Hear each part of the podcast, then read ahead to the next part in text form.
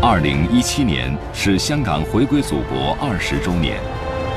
二十年来，“一国两制”在香港的实践取得巨大成功，宪法和基本法规定的特别行政区制度有效运行，香港保持繁荣稳定，国际社会给予高度评价。与此同时，作为一项开创性事业，“一国两制”在香港的实践也需要不断探索前进。二十年来，香港经历了不少风风雨雨，这个阶段有挑战和风险，也充满机遇和希望。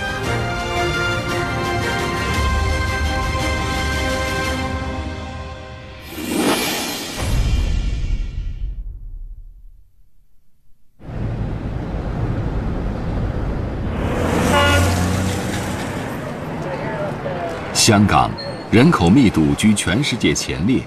上世纪八十年代，一千一百零四点三二平方公里的土地上生活着近六百万人口，地少人多，可谓是寸土寸金。因此，在一九九七年回归以前，土地收益一直是港英政府的主要财源之一。港英政府将土地分段分块进行拍卖。基本上以七十五年可续期和七十五年不可续期两种方式，与土地使用人签订土地租约。上世纪七十年代末，港英政府面临着一个尴尬境地，由于批出的新土地租约不能跨越一九九七年的期限，导致大批投资者踟蹰却步。此时，在国务院港澳事务办公室工作的鲁平，正在针对香港现状进行前期调研工作。那么那个时候到一九七年没有多少年了，是吧？你要卖地至少要五十年的这个地契，所以他开始比较着急了这个问题。如果地卖不出去，那么他的这个财政收入就是要受到很大的影响。租约不能跨越一九九七年的说法，根据的是所谓新界租约。香港由九龙半岛与香港岛组成。十九世纪，英国逼迫清政府签订了三个不平等条约，其中一八四二年签署的《南京条约》，迫使清政府割让了香港岛给英国；一八六零年签署的《北京条约》。又迫使清政府割让了九龙半岛的南部，这块地方就是后来的九龙。而1898年签署的《展拓香港界址专条》则清楚地写明，租借九龙半岛北部及附近大小235个岛屿，租期99年。这块地方就是后来的新界，这个条约因此也被称为新界租约。讲到新界，这个他是被租用了这个九十九年，他到了一九九七年呢要归还了。就这样，九七大限的说法在香港迅速蔓延。虽然中国一直主张对香港长期打算充分利用，但英国自己清楚，香港问题迟早要解决。毕竟租来的地方、租来的时间总有期限。于是，在一九七九年三月，英国派出香港总督麦理浩访问北京，以期解决一九九七年这个期限给香港带来的不明朗情况。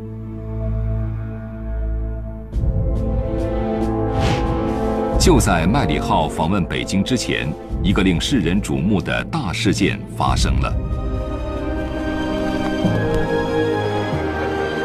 一九七九年一月一日，中美正式建交。在中美建交谈判过程中，台湾问题是一个谈判重点，中方表现出了对台湾问题的一系列政策调整。一月二十八日，邓小平受邀访问美国。两天后，当邓小平出席美国参议院外交委员会举行的午餐会时，他对美国参众两院议员发表演说：“我们不再用解放台湾这个提法了，只要台湾回归祖国，我们将尊重那里的现实和现行制度。”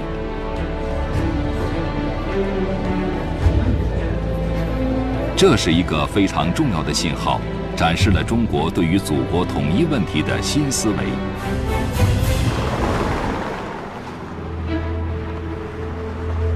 然而，可惜的是，英国人完全忽略了这个绝对不应该忽略的问题，以至于在后来的中英两国谈判中，邓小平不得不一再提醒英国人注意。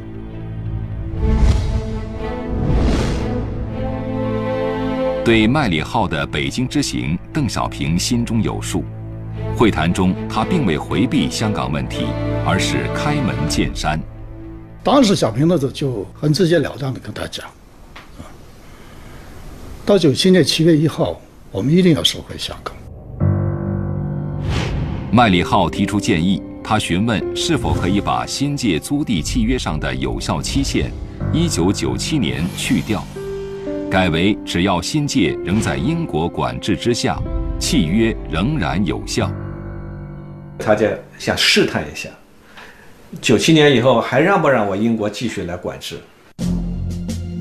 对此，邓小平十分敏锐，他明确表示没有回旋余地。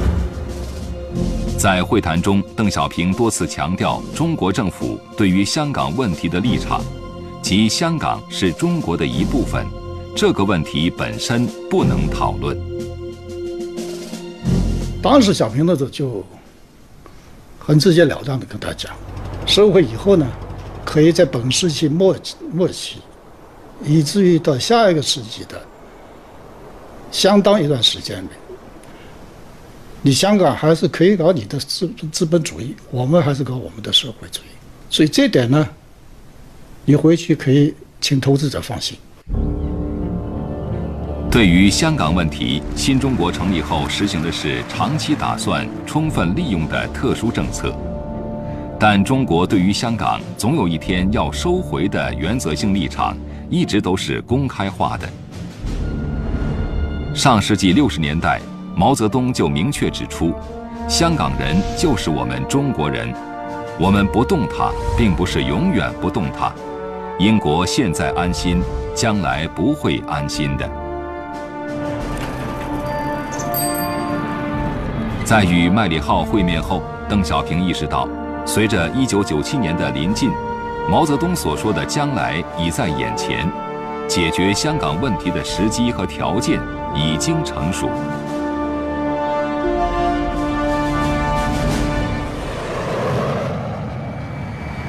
1982年9月22日，一架英国皇家空军专机降落在北京机场。英国首相撒切尔夫人意气风发地走下扶梯。这位铁娘子刚刚打赢了与阿根廷之间的马尔维纳斯群岛战争。正如她在自传中所说：“英国的世界地位与我自己的地位，都已因为阿根廷的胜利战果而有了改变。”对于撒切尔此次访华，英国驻华大使柯立达曾做过预测。无论如何，中国绝不允许将经济的繁荣凌驾于其政治立场上。我们遇到了一个危机，中国人不会退却，碰撞和对抗将不可避免。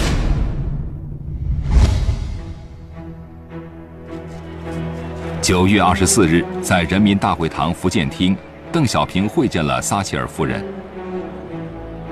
会谈中，邓小平提出希望同英方进行友好的谈判，用和平的方式来解决历史遗留下来的香港问题，并为谈判设定了两年的期限。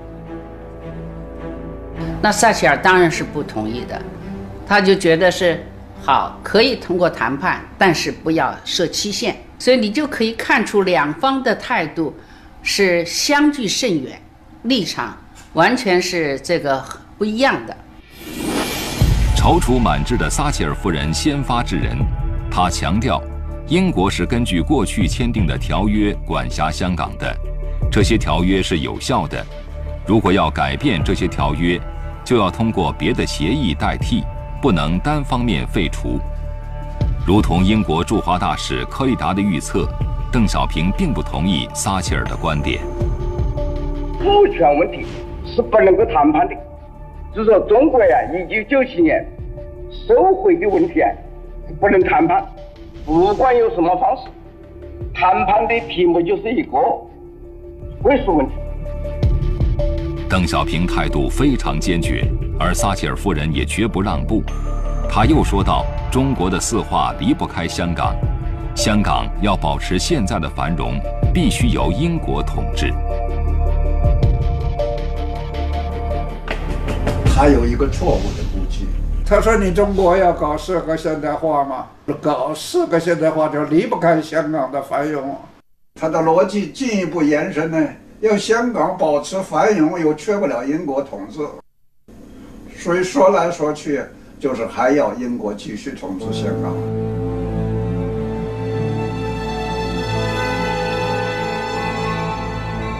在改革开放初期，香港对于内地经济建设无疑有重大影响。但正如邓小平所说，如果中国把四化建设能否实现放在香港是否繁荣上，那么这个决策本身就是不正确的。香港回归以后，能不能持续繁荣，不是靠你英国的统治，而是靠着我们中央采取正确的、适当的政策。面对邓小平的一一反驳，铁娘子有些措手不及，她甚至发出了危言耸听的预言：如果中国方面宣布要收回香港，香港就会出现动乱，要面临灾难性的后果。这将产生灾难性的影响和后果。英文原文就是 disastrous consequences。我想这个是很少这样用的，像撒切尔这样强势的，啊，很有个性的铁娘子啊，用到这个，但是他也碰到了铁汉子啊，钢铁公司啊。政治家的成熟正在于对政治与人性的深刻洞见，既不会盲目迷信，也没有天真幻想。对于撒切尔的这番警告，邓小平早有准备。于是，邓小平掷地有声的回复：“如果说宣布要收回香港，就会像夫人说的带来灾难性的影响，那我们要勇敢地面对这个灾难，做出决策。”不排除啊，十五年过渡期间香港啊发生动乱，一个我们根本谈不拢。中国将考虑接收香港的时间和方式。这话呢说的含蓄，但是包含的内容是很沉重的。另外的方式那不是和平的方式了，另外时间也不等到九七年了。这个事儿听懂。虽然这次会谈充满了火药味儿，但中英关于香港问题的谈判基调就此定下，双方同意通过外交途径进行磋商。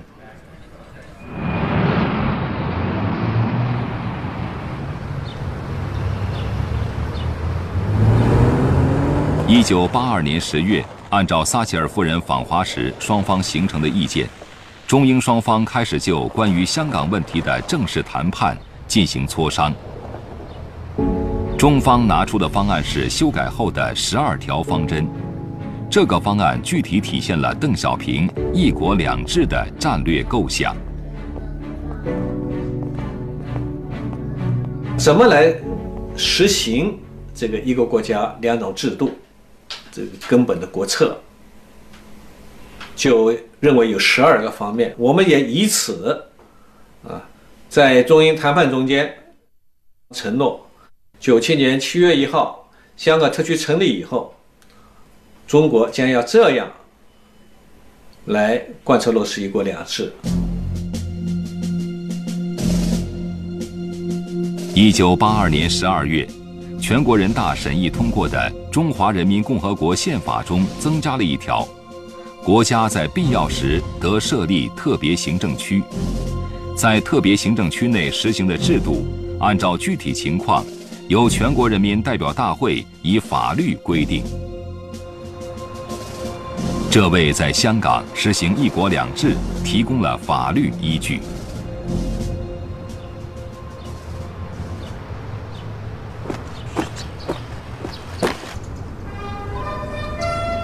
在香港金紫荆广场，自1997年7月1日起，每天清晨都会举行庄重的升旗仪式。在国歌声中，五星红旗同香港特别行政区区旗一同升起，在香港的上空高高飘扬。它们是一国两制这一伟大构想最鲜明生动的缩影。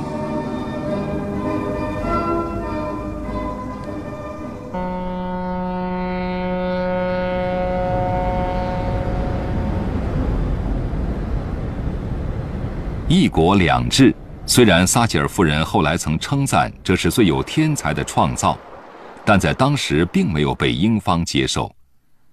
英国外交大臣杰弗里豪指责说：“中国的方案只是一种信念和希望，是乌托邦。”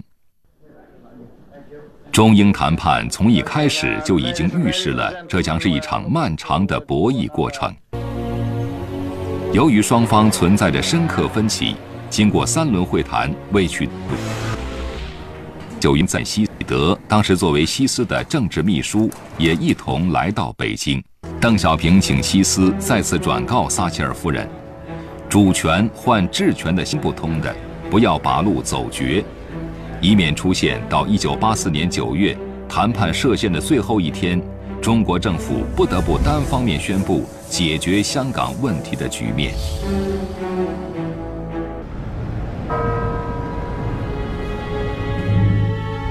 无疑给英国政府施加了一层压力，但此时的英方并未退让，而是采取了另一种谈判桌下的行动。一九八三年八月开始，港督尤德在香港发起了一场广征民意的活动，鼓动一些亲英港人发表言论，攻击中国政府，甚至鼓吹香港独立。时间谈判不顺，香港前景不妙的消息登上各大香港报刊。为了拿这张经济牌对中方施压，港英当局不但不采取任何措施稳定港币，还公开宣称，除非北京方面对香港政治前途的中英谈判进展做出积极的姿态，否则港币仍会继续受到压力。然而，英国的这一筹码对于中方而言并没奏效。国家有这个力量收回香港，用和平的方法来收回香港，所以主权问题不跟英国人谈。看到中方不为所动，英方多少有些不知所措。如果照此趋势发展下去，受损害的只能是英国投资者利益。甚至会危及到英镑的地位。到了十月，港英当局不得不出面干预，稳定港币。英国政府也终于决定向中方让步。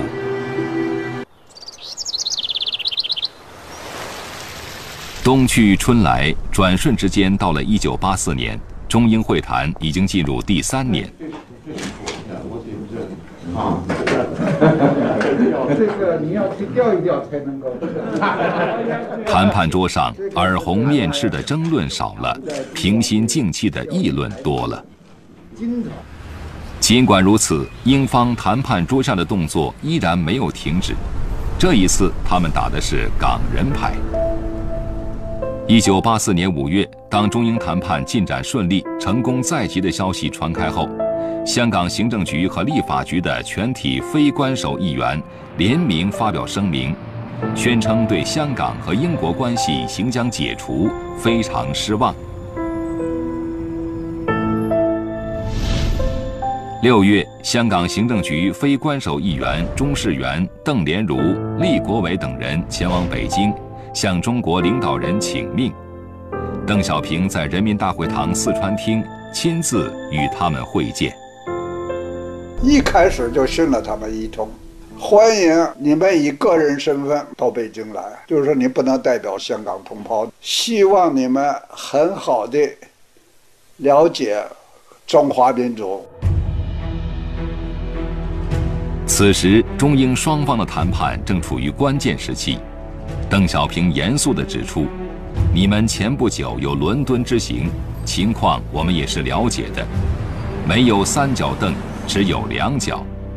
有话可以讲，但我要说，中华人民共和国对香港的立场、方针、政策是坚定不移的。”邓小平讲话掷地有声。中式原文之低头沉思，他想了想，还是说出了内心的担忧。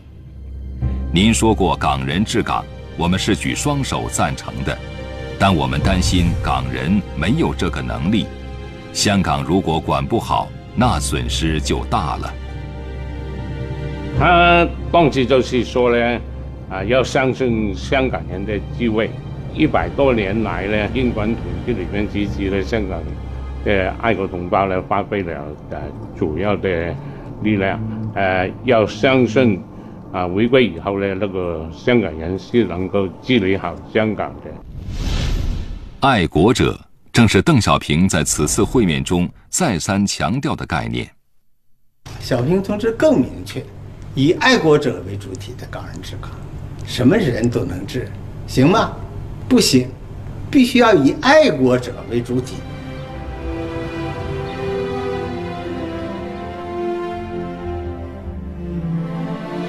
应该是了解我们国家的人，认识我们国家的人，而且是爱我们国家的人。那么这样的话呢，才能够在一国两制的一国里边充分可以安定下来。邓小平对爱国者的定义也很宽泛，爱国者的标准是尊重自己的民族。诚心诚意拥护祖国恢复行使对香港的主权，不损害香港的繁荣和稳定。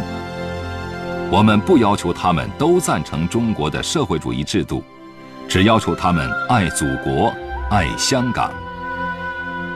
这是香港记者，哦，新华社。嗯哎，这是英国驻京，英国随行记者。啊你这个做哪个手嘛？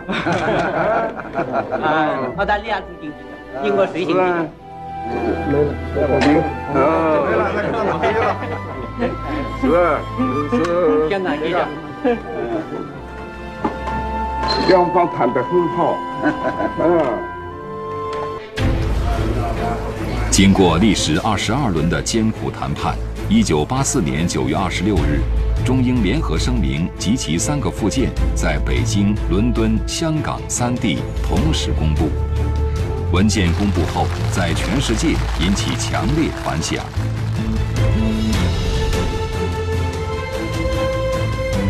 这份前所未有的文件确定移交了一个六百万人口的地区，且移交的方式是通过和平谈判。对此，时任联合国秘书长佩雷斯·德奎利亚尔就表示，在紧张和对抗不幸笼罩着世界上许多地区的时候，对香港未来地位的谈判取得成功，将毫无疑问地被认为是在当前国际关系中有效的静悄悄外交的一项极为突出的范例。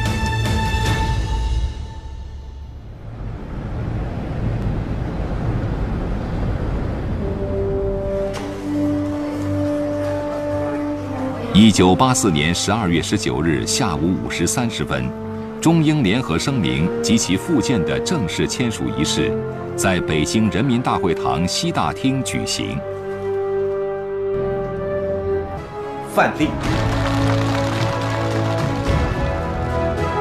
这场艰苦而漫长的中英谈判最终取得成功，正如邓小平后来总结的。